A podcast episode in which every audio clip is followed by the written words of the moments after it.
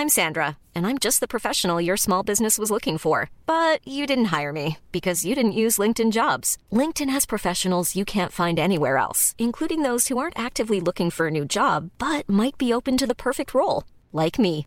In a given month, over 70% of LinkedIn users don't visit other leading job sites. So if you're not looking on LinkedIn, you'll miss out on great candidates like Sandra. Start hiring professionals like a professional. Post your free job on linkedin.com/people today.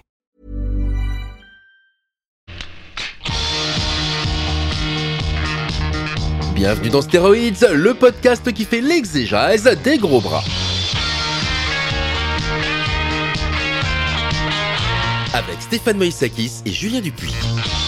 Bonjour et bienvenue dans cet épisode un petit peu particulier de Steroids, le podcast, puisque c'est un épisode que nous avons enregistré, que nous enregistrons pour euh, euh, les besoins du bonus euh, du DVD et Blu-ray de The Savior de Ronnie Yu qui sort chez Spectrum Film et que vous avez entre les mains puisque vous les écoutez.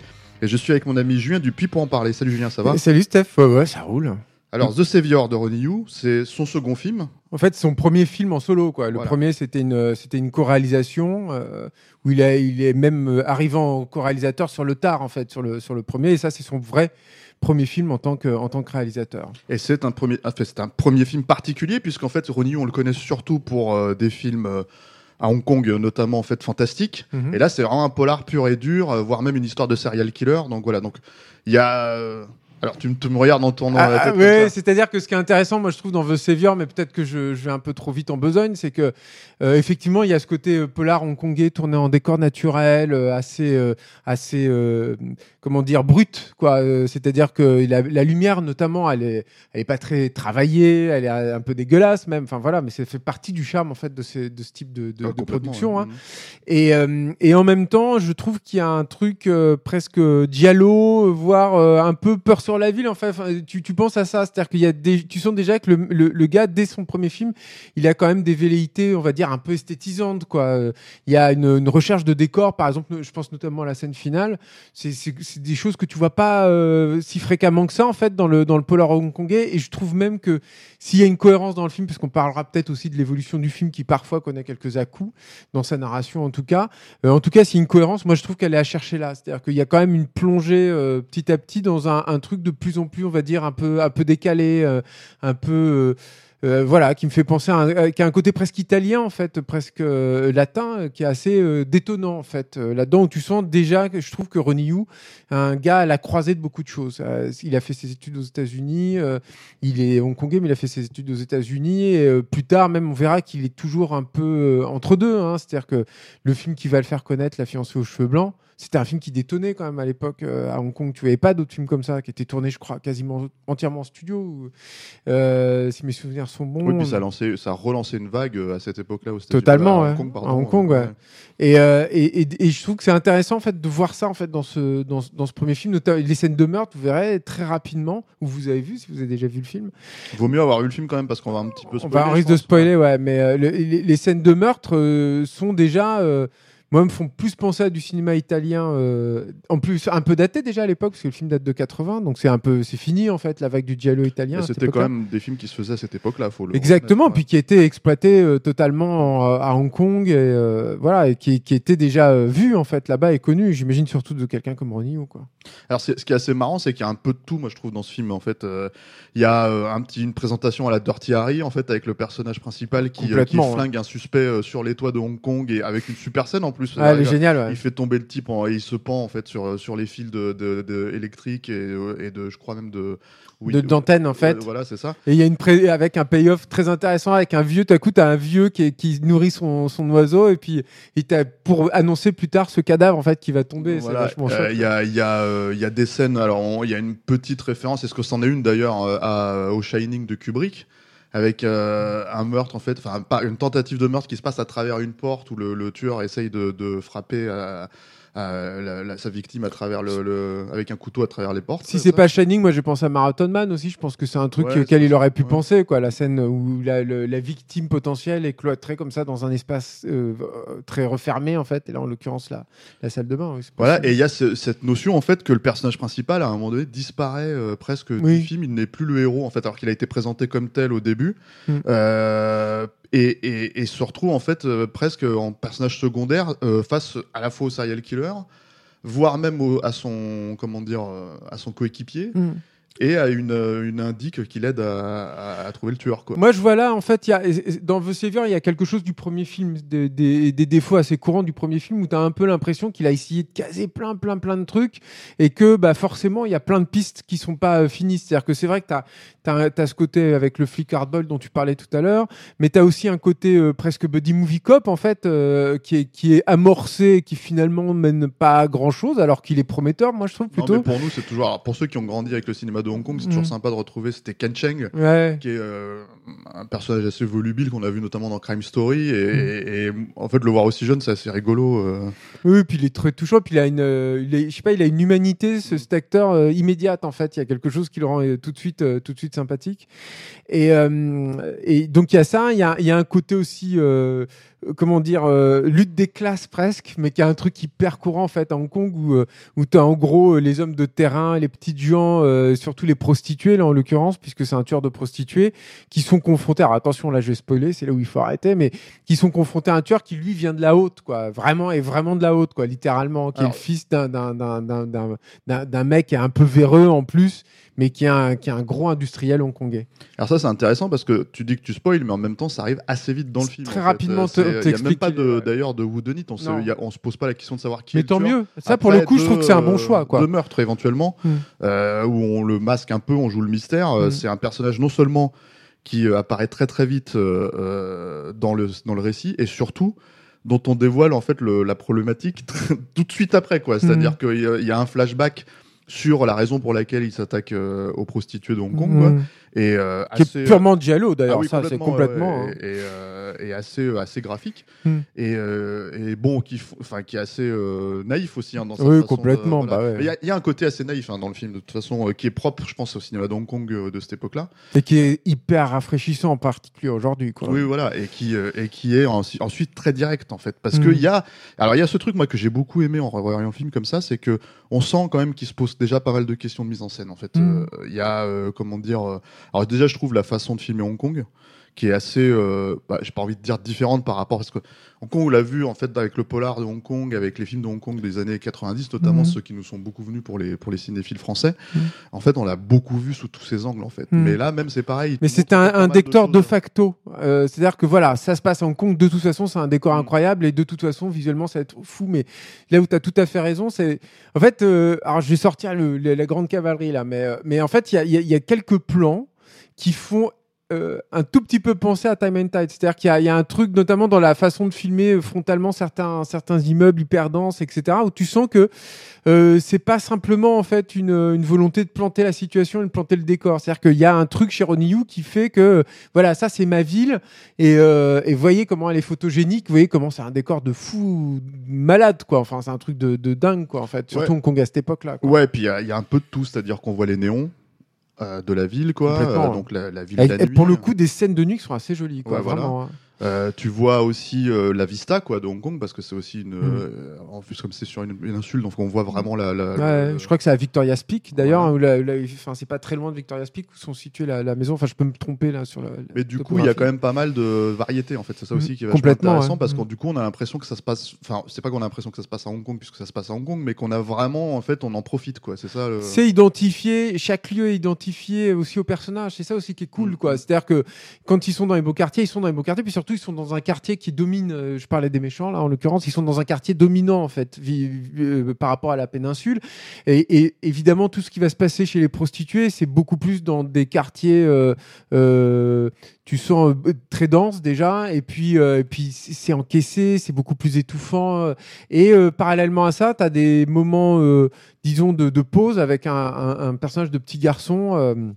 Qui est assez euh, marrant aussi, qui est assez dingue. Là aussi, c'est pas totalement abouti peut-être, mais moi j'aime beaucoup ce- ce- cette relation en fait entre le flic et ce petit garçon, puisque c'est pas explicite, mais en fait on imagine qu'il a euh, parrainé en gros, enfin pas parrainé, mais euh, qu'il qu'il a qu'il euh, s'occupe en fait d'un petit garçon euh, qui serait un- le fils d'un de ses anciens partenaires. Je crois pas que ce soit explicité en fait dans le pas film, explicité mais tu fait- l'imagines quoi. Enfin, tu combles les trous comme ça. Et il y a une espèce de, de, de relationnel pour, pour justement attacher un peu le personnage à autre chose que son Mhm. personnage de flic, tout en maintenant euh, l'idée, j'ai l'impression que ça reste quand même un personnage assez solitaire et qui, euh, du coup, est un peu cloisonné dans son métier, quoi. Oui. Ce qui en fait, euh, ce qui explique pourquoi c'est un personnage assez radical aussi, parce que c'est Mm. ce que c'est. hein, c'est un personnage assez radical. C'est le genre de mec qui, qui, qui n'a absolument pas peur, en fait, quand il y a un braquage à Hong Kong comme ça, de sortir les flingues.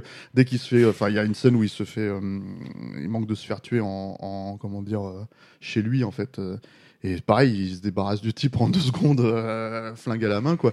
Donc c'est un personnage assez hard-boiled, quoi. Et il y a même une sous-intrigue où il doit essayer d'arrêter, de flinguer systématiquement tout ce qui bouge et il essaie de lui-même euh, moins tuer les trucs. Pareil, c'est pas forcément très abouti, mais c'est aussi une. Non, mais- c'est un film est hyper généreux. hein, c'est ça qui est chouette. hein. Ça dure 1h25, un truc comme Ouais, ça. ouais. C'est hyper dense. C'est très court. Et il y a ce truc, en fait, et c'est pour ça que j'aimerais bien en parler un petit peu, euh, ouvrir un petit peu sur la carrière de, de, de manière générale de Ronnie Yu.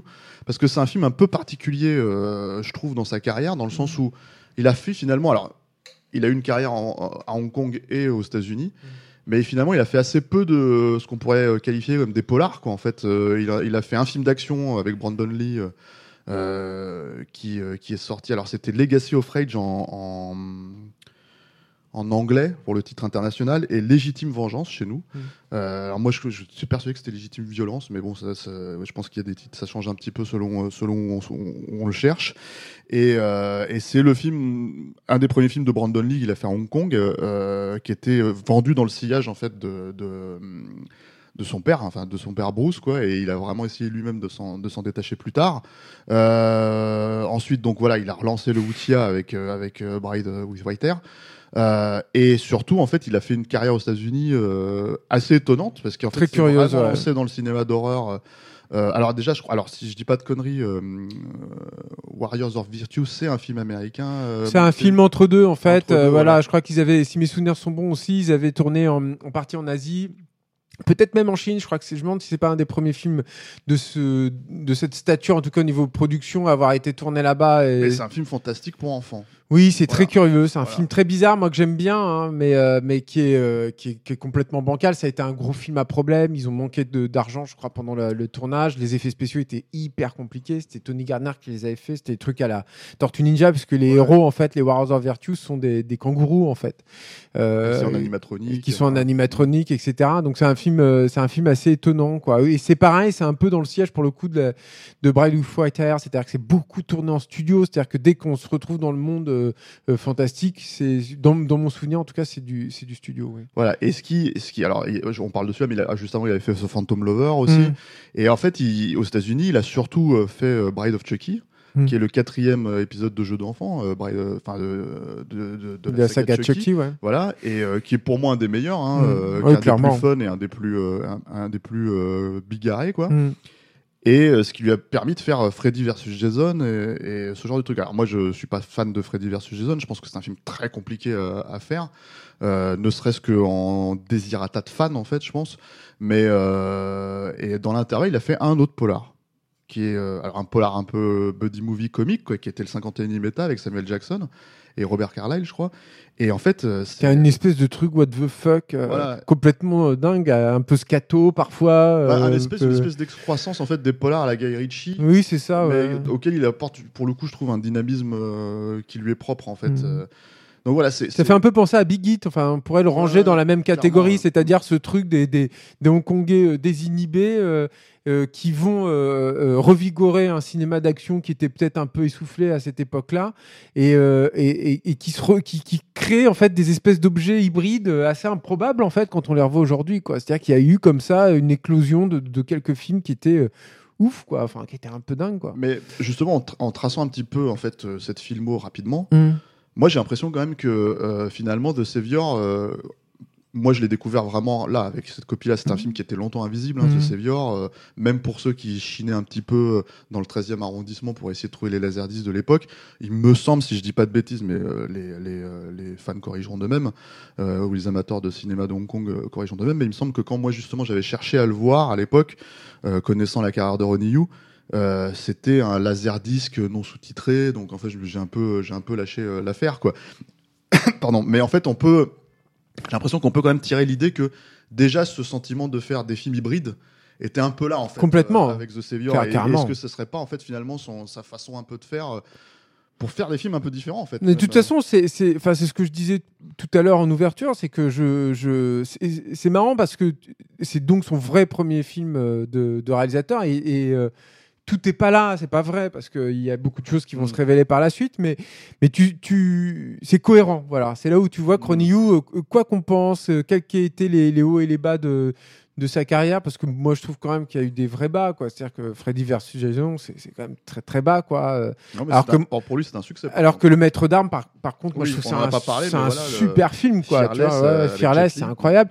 Et, euh, et Peut-être euh, même à mon sens un de ses meilleurs. ouais, c'est peut-être un de ses meilleurs, ouais, avec la fiancée aux cheveux blancs. Il y a, il y a comme ça une, euh, un truc où il sort du lot, en fait, où tu te dis, ah bah ce mec-là, et je pense que moi je l'aurais vu à l'époque. Bon, j'avais 5 ans quand il est sorti, donc euh, je l'aurais pas vu à l'époque, puis j'habitais pas à Hong Kong, mais disons que tu te dis, je pense que dans la masse, en fait, de, ce qui pouvait sortir, c'est un truc quand même qui, euh, qui détonne, quoi. Alors que, euh, il obéit euh, quand même à beaucoup beaucoup de codes des, des, des polars encore une fois de cette époque-là, mais un peu et c'est peut-être aussi le truc qui donne cette sensation d'inachevé parfois au film, peut-être avec moins d'enthousiasme que toutes les autres pistes qu'il lance parallèlement à ça et notamment ce caractère très euh, esthétisant et très plastique en fait du film. Mm. Donc bon, on- on- ouais. Un petit, moi, je voulais juste un petit détail parce que c'est vrai qu'on a parlé du personnage qui est pas complètement abouti, peut-être, qui est pas totalement peut-être satisfaisant, mais mais il est joué par un acteur moi que j'adore et que je trouve hyper charismatique. Et en plus, je trouve que c'est un super choix de, de casting. Et c'est pas un acteur hongkongais pour le coup, c'est un acteur euh, taïwanais qu'on avait beaucoup vu chez Kingu, Mhm. qui faisait le méchant en fait en général dans les films de Kingu,